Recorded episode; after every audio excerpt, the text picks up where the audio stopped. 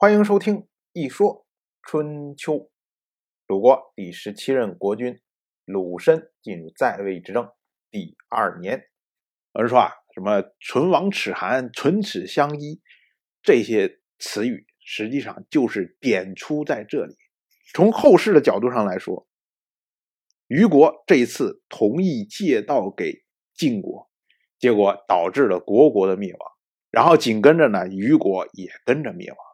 所以叫唇齿相依，唇亡齿寒，就是一个被灭掉了，另外一个跟着就会被灭掉。可是呢，我们如果从史实当时的情况来说，为什么虞国的国君一定要借道呢？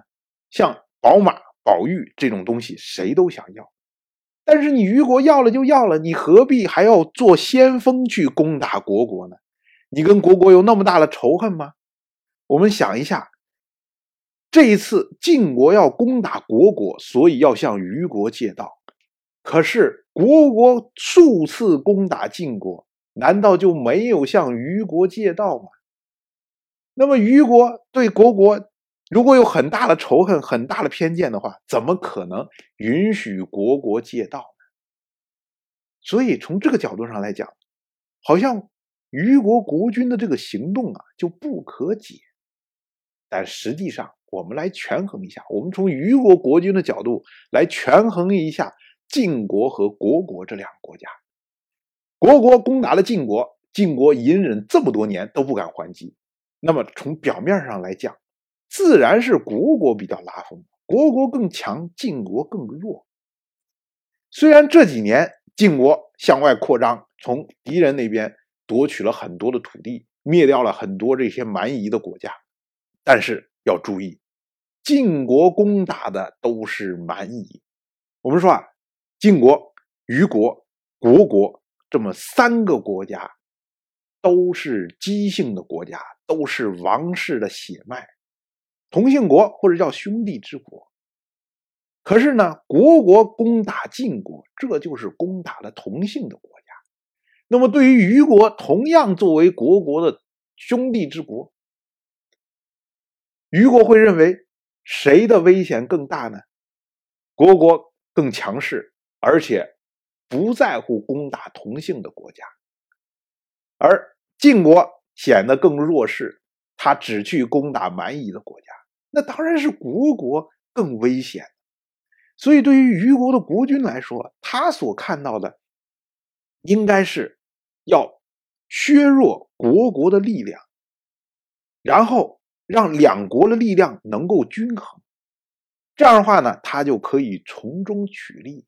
更重要的是，如果这一次打仗打赢了，那么晋国所占据的国国的土地，对于晋国来说，其实是一块飞地。你怎么可能搁着一个国家而拥有另外一个国家的土地呢？所以从长远上来看，这些占领的土地。迟早会被国国所消耗，那么在这个消耗的过程中，虞国又可以从中取利。所以这么着看下来之后啊，虞国国君他所做的这一系列的行动，实际上就是为了利益而做，不仅仅的为了这么两件宝物。那么公之奇难道不知道这个吗？公之奇为什么反对呢？因为公之奇看事情的角度。和虞国的国君不一样，公之奇看到的是，国国虽然强势，但是呢，国国的军事重心在向南移动。国国最早的时候，他的国都是在夏阳，而夏阳是在今天山西平陆县大阳之南，滨河之北。夏阳同时又是国国的宗庙社稷所在，可是呢，国国为了谋求发展，就渡过了冰河，将战略重心移到了冰河以南，这个也被称为上阳。所以说，国国在战略上实际上是向南发展，但是晋国就不一样，晋国虽然不停的向西。攻取敌人这些蛮夷的土地，但是晋国越强大，他必然希望靠近王室，然后能和中原的诸侯交锋，在中间称霸。那么他要想向王室走呢，一定是向南向东发展。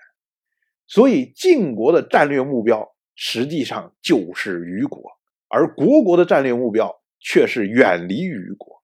那么对于虞国来说，谁更危险呢？当然是晋国更危险，而国国反而是一个潜在的合作者，因为虞国一旦受到攻击之后，那么国国为了保证自己北方边境的安全，必然会派兵帮助虞国把守。所以从这个角度上，我们发现这个敌我关系又发生了变化。所以公之奇讲唇亡齿寒。他并不是说看到了说虞国一定会因为这次借道而灭亡，他看到的是晋国战略上对虞国的威胁。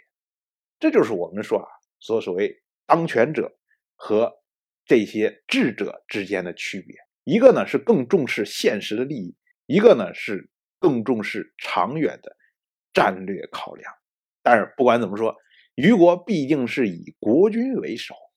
所以国君说：“我要同意借道，我要先行攻打，那谁也挡不住。”所以呢，本年的夏天，晋国派出李克和荀息两个人率领大军，会合虞国的军队，一起讨伐虢国，占领了夏阳。这个呢，在世人的眼界中来说，对于虢国是非常大的打击，因为夏阳。是国国的宗庙社稷所在，攻击的夏阳，那就意味着国国在某种程度上已经灭亡了。可是我们要注意，在国国的角度上来说，它只不过是丢了一个城市而已，因为国国的战略重心已经渡过了冰河，然后到了冰河以南的上阳。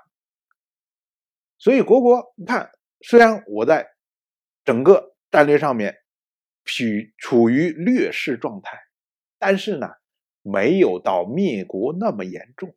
当然，春秋是以鲁国的视角来记录这件事情，所以呢，春秋把这件事情用了一个字，就是“灭”字，意味着灭掉了国国的一部分，或者说叫做。北国或者叫什么？当然，我就这么一说，您就那么一听。一说春秋的第一本图书《惊泽》已经正式出版，《惊泽》收录了从春秋开篇到郑国国君郑务生去世的春秋故事，加上多篇的番外回声以及年表、人物关系图、春秋经原文等辅助内容，方便大家。和音频参照阅读，有兴趣的朋友快去公众号“一说春秋”看看吧。